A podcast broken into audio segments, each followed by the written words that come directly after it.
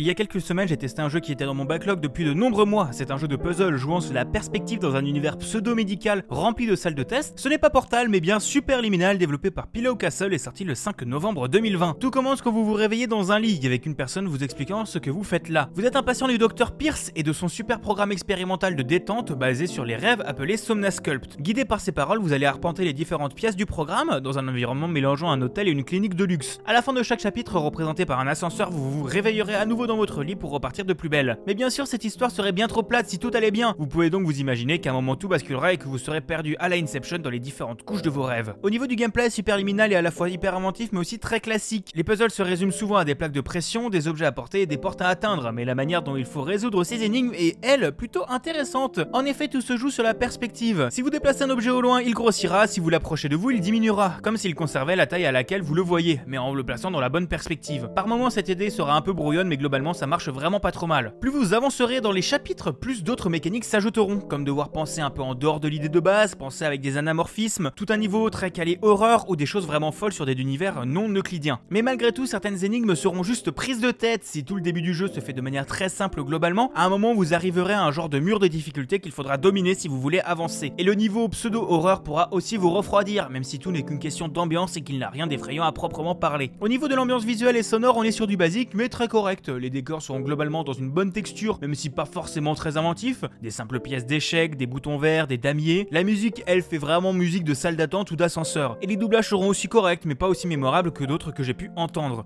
Bref, rien de très inoubliable. En conclusion, j'ai quand même bien aimé Superliminal. Ce n'est clairement pas le meilleur des jeux d'énigmes, mais il est quand même rafraîchissant avec ses quelques bonnes idées. Il ne vous occupera de toute manière pas très longtemps, environ 3 heures. Il coûte 16,79€ sur Steam et est disponible sur PS4, Xbox One et Nintendo Switch.